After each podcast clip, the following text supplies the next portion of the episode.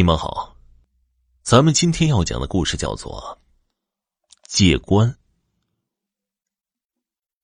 这故事发生在明朝天启年间，有个秀才名叫皮寒霜。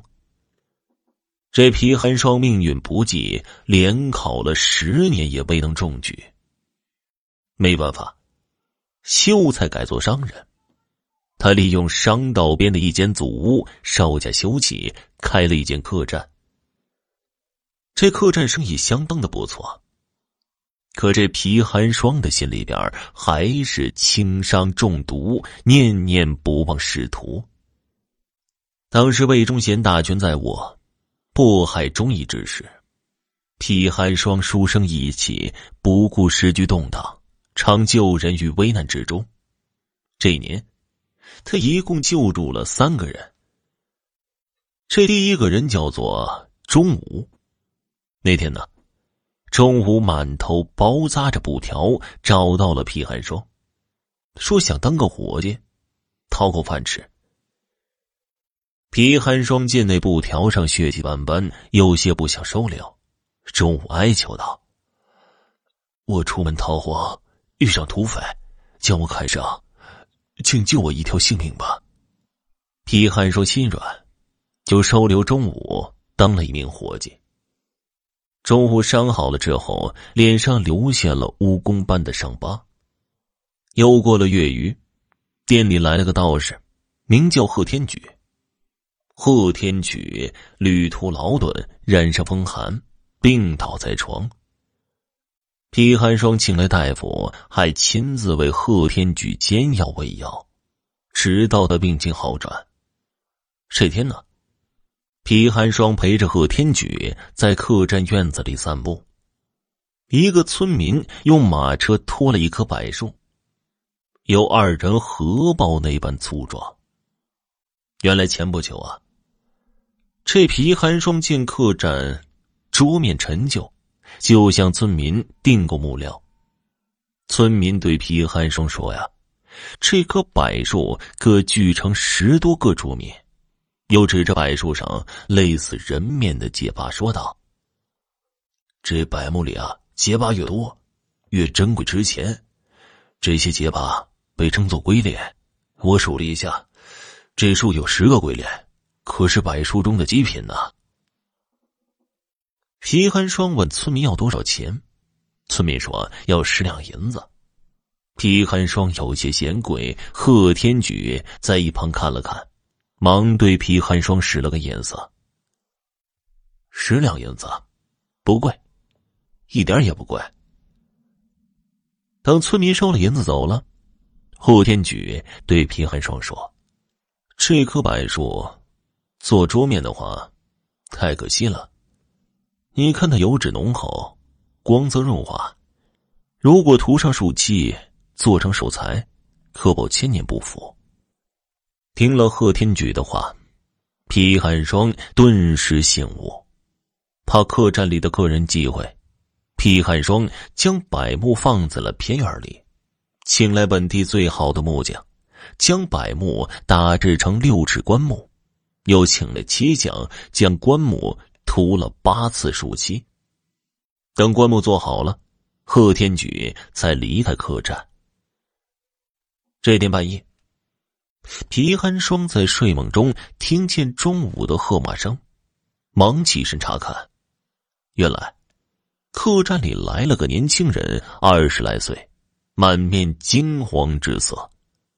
中午对皮寒霜说：“年轻人要住店，却身无分文。”自己这才喝骂赶走他。皮寒霜见这年轻人虽是下人打扮，可皮肤白皙，模样斯文，不由得起了怜悯之心。他对年轻人说：“我这里已经客满，只剩下一间小院，可院子里停放了一口棺材，你可愿住下？”这年轻人点头答应了。过了两天。有个身披铠甲的卫官，带着二十多号士兵，将客栈包围的水泄不通。皮寒霜忙上前询问，卫官说：“我们是东厂魏公公的人，左御史司马斗犯上作乱，他的儿子司义阳漏网在逃，听人举报说他逃到此处，你是否知情啊？说完，魏官一抖手里的告示，皮寒霜一见告示上的画像，暗暗叫了声苦。画像上画的正是自己收留的那年轻人，但他很快镇定下来，面不改色说道：“并未见过此人。”魏官一挥手，手下立刻冲进客栈，不一会儿都来回话，说并未见到司义阳。卫官扫视着四周，指着锁住门的偏院问道：“这个院子？”为什么锁着？啊，因为避讳。卫官不容皮寒霜解释，让人砸开院门，几个手下冲了进去，很快就悻悻的出来了，对被官说道：“大人，里面放着一口棺材，漆还没干呢。我们私下搜索，并未见到有人，那是在下的守财，怕客人忌讳，故而将门锁上。”卫官见未能搜出嫌犯，只好带着手下先去别处搜寻了。皮寒霜有些奇怪，这年轻人明明就住在那院子里，怎么没被搜到呢？他赶忙来到院子里，喊了两声。过了一会儿，才听见了小声的应答，这声音是从棺材里传出来的。皮寒霜忍住树气的臭味，打开了棺木，发现年轻人正躺在棺材里。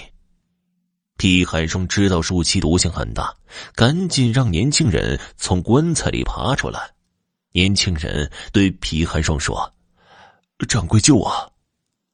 原来啊，这年轻人正是左御史司光斗的儿子司义阳。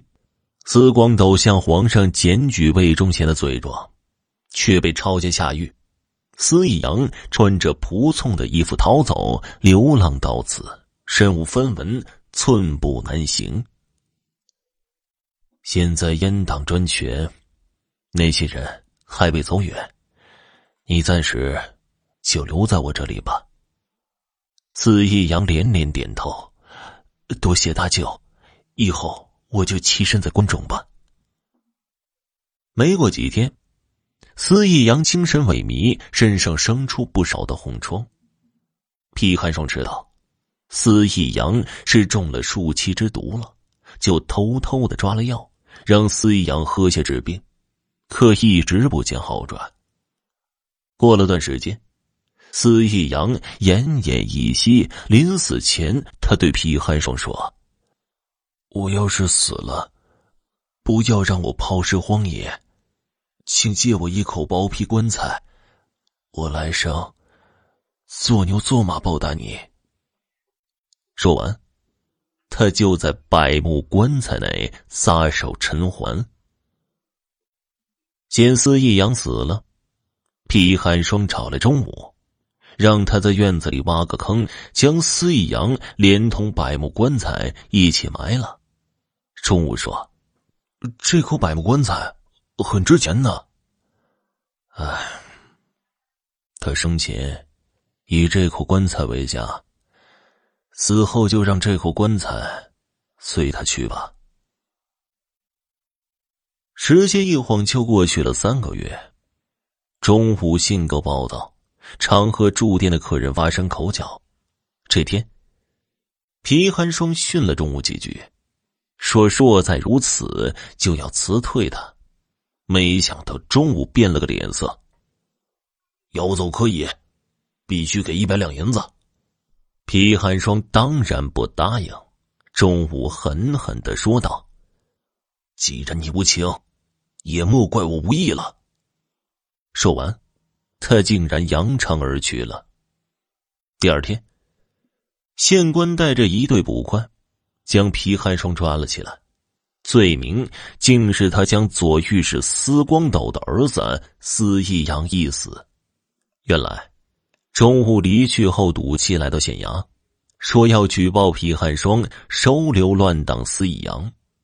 没想到县令一听，高兴的几乎蹦了起来，对钟武说：“司义阳在哪儿呢？